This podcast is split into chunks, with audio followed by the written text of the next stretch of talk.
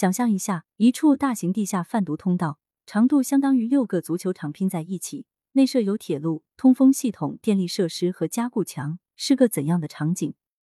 五月十六日，美国调查部门宣布发现了这么一处通道，它是连接美国和墨西哥的毒品工厂仓库，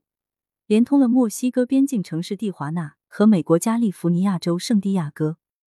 这样的事情其实早已不是什么新鲜事，因为美墨之间的地下贩毒通道本来就多如牛毛。早在大毒枭矮子古兹曼的风光时期，西纳罗亚贩毒集团就凭借着精湛的挖地道技术。在美墨边境线上编织了一个世界上最庞大复杂的地下运毒体系。《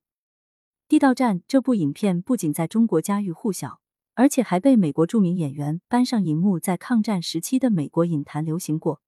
如果你有兴趣欣赏，也不难办到。没想到影片里的地道战术，如今被贩毒集团学以致用了。古兹曼算是用地道从墨西哥走私毒品到美国的第一人。一九八九年，他在美墨边境的墨西卡利独当一面的时候，就开始谋划如何挖地道走私毒品。据说其灵感来源于当地的特色住宅及早期华人在缺乏建筑材料的情况下，挖掘的类似延安窑洞的地下居室。墨西卡利尽管是在墨西哥，但它是一城两国，还有一部分在美国境内，只不过名字不同而已，叫加利西哥。古斯曼先是租用大量原先华人居住的地下层室作为大麻与可卡因的仓库，再派人到美国的加利西哥同样租下靠近边境的一些房屋，然后打地道把两边连起来，形成一个隐蔽的毒品通道。后来美国警方对地道运毒有所察觉，加强加利西哥边境出租房屋后，古斯曼便开始琢磨地道的出入口的位置，尽量使毒品通道更加隐秘。没多久。美国警方发现这些毒品地道的出入口无所不在，衣柜底部、壁炉下面等等。墨西卡利地道运毒模式的成功，古斯曼就开始把这种方式复制到其他地方。当小布什提出在美墨边境修建隔离墙后，古斯曼加大了挖地道的速度，并且还专门培养了一批专业挖地道的队伍。实际上，美墨边境的地道还肩负另外两大功能：一是偷渡，每年都有大量墨西哥、南美。甚至其他国家的人通过这些地道进入美国。二是走私，从日常用品到瓜果蔬菜，再到枪支弹药，凡是能赚钱都可以。早期的走私地下通道大多数以简单实用为主，因此大部分是一百米以内的，并且不太太讲究舒适，偷渡者需要一路爬过去。而小部分重要的毒品运输通道就会相对应的讲究效率，会在里面添加电力轨道运输设备。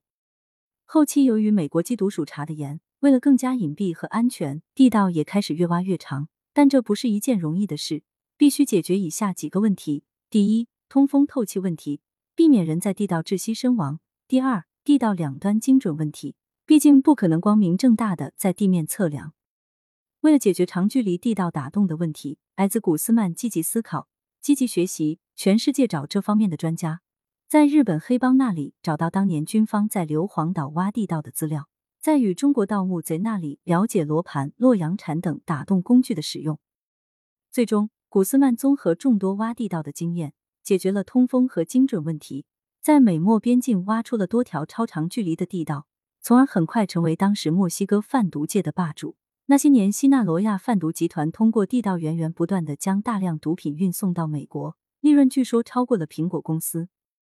值得一说的是，古斯曼第二次越狱依靠的就是西纳罗亚贩毒集团里那些挖地道团队高手。他们先是花了一年多的时间，从监狱旁边的房子里挖了一条越狱地道，精准到到关押古斯曼的淋浴区，让其轻松的在短短几分钟逃出戒备森严的监狱。事后，墨西哥政府发现这一条长约一点五公里、深约十九米的越狱地道里面居然有完整的通风管道、照明系统。汽油桶和氧气罐，还有一辆架在特制轨道上的轻巧摩托车。如此大的工程，监狱管理方居然没发现，引起了很大的质疑。古斯曼被抓后，美墨之间地下走私通道并没有消停，反而是愈演愈烈，里面也越来越完善。铁路、通风系统、电力设施和加固墙，这些在好莱坞大片里也经常有体现。美墨边境到底有多少条地下走私道，谁也说不清楚。更说不清楚的是，美国这个国家，一方面支持全球禁毒活动，另一方面又带头违背禁毒公约，破坏国际社会禁毒合作的成果，让全球禁毒法律体系与机制面临崩溃。在利益集团的游说公关下，美国大麻合法化程度逐渐加深，严重威胁美国的禁毒政策。毒品问题将继续冲击美国社会，波及世界。大麻合法化借助进步主义这一外衣，获得民众认可。据盖洛普民调数据，过去二十年间，美国民众对大麻合法化的支持率不断攀升。二零二一年，这一数值竟高达百分之六十八，是二零零二年的两倍之多。二零二二年四月初，大麻机会再投资和消除法案以两百二十票对两百零四票的微弱优势获众议院投票通过，竟朝着全美大麻合法化迈出了新的一步。虽然就目前而言，这个法案在参议院获得通过，由白宫签署正式成为联邦法律的可能性不大，但其释放出的危险信号绝不容忽视。